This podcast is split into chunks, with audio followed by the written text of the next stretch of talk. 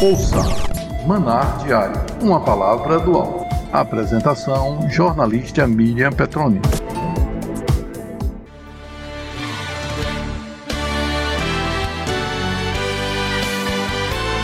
Jesus está voltando. Muito de nós chegamos a negar que esse dia chegará, embora sejamos salvos. Temos medo de admitir que o grande dia possa estar batendo a porta. É uma negação de medo, não é por não conhecer a Jesus. Somente acham que o grande dia irá demorar muito e que não estamos vivenciando as profecias que antecedem essa volta. E para os demais que ainda não conhecem Jesus e o plano de salvação, ainda parecerá algo fictício e inconcebível, mas muitos verão os sinais que acompanharão essa volta, e deixando bem claro que o dia e hora não cabem a nós conhecer ou saber. Se Jesus voltasse hoje, você estaria preparado? Ele encontraria você guardando seus mandamentos? Quando pensamos na volta de Jesus, podemos imaginar que ele virá para buscar aos seus, aos que venceram e guardaram as palavras de Deus, aos que perseveraram e andaram segundo o coração de Deus sendo generosos e praticando bem. A volta de Jesus é muito além da salvação.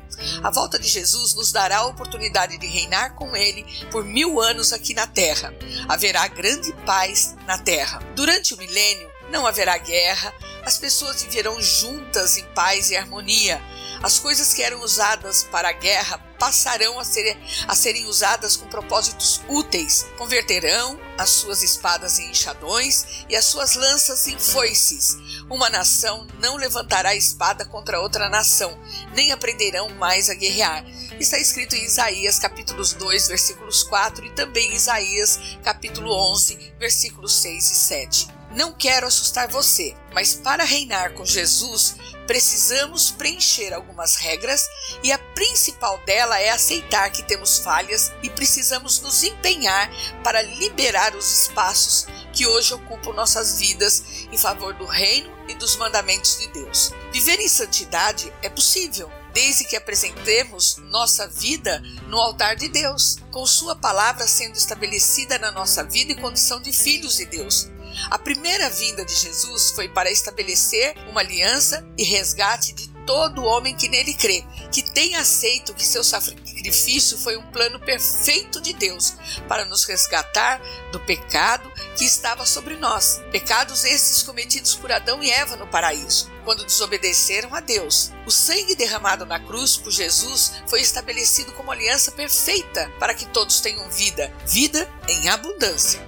Esta vida dada a nós na condição de filhos nos traz direitos de herança e abundância de provisão, saúde, cura e libertação. Temos de aprender a integrar a comunidade celestial e pedir com confiança as promessas que Deus nos deu. A oportunidade que estamos vivendo nesse tempo abundante da graça nos leva a conhecer mais intimamente aquele que nos salvou, que carregou sobre si todas as nossas transgressões Tenhamos consciência que todo o castigo que estava sobre ele nos trouxe a paz. Verdadeiramente, ele tomou sobre si as nossas enfermidades e as nossas dores levou sobre si, e nós o reputávamos por aflito, ferido de Deus e oprimido, mas ele foi ferido por causa das nossas transgressões e moído por causa das nossas iniquidades. O castigo que nos trouxe a paz estava sobre ele, e pelas suas pisaduras fomos sarados. Isaías capítulo 53, versículos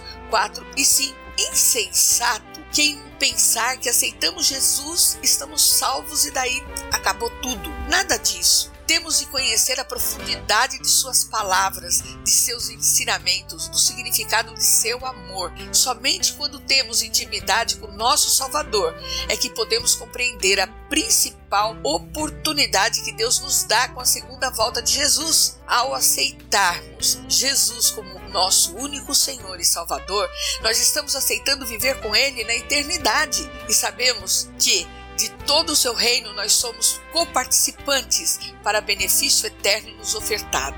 E nessa segunda vinda estaremos prontos, aguardando para vivenciar as promessas descritas, sejam no Apocalipse ou nos demais livros da Bíblia. O importante é sabermos que servimos a um Deus vivo, invisível, mas real, que está conosco todos os dias de nossas vidas. A importância da supremacia do reinado de Jesus nos leva a querer uma vida de comunhão e entrega genuína e verdadeira com nosso Salvador. Uma intimidade que só é possível através da busca incessante da palavra que edifica e nos traz alegria. Nunca deixe que tirem isso de suas vidas. Nunca deixem o altar a Deus ficar submerso a crises existenciais que te afastam desta verdade. A Bíblia deixa claro: tudo é possível ao que crê. Marcos capítulo 9, versículos 23. Viva essa verdade.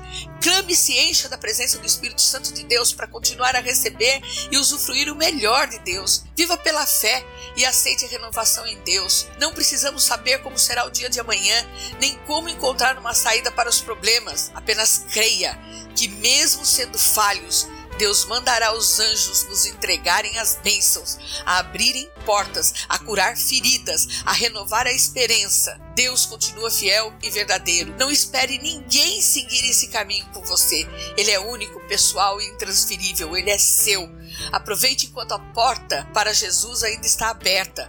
Faça a melhor opção e escolha que é estar com os vencedores e verdadeiros adoradores, e sintam-se com direito à cadeira cativa para a segunda volta de Jesus. Bem-vindo ao grupo dos que venceram. Este é mais um maná diário para você.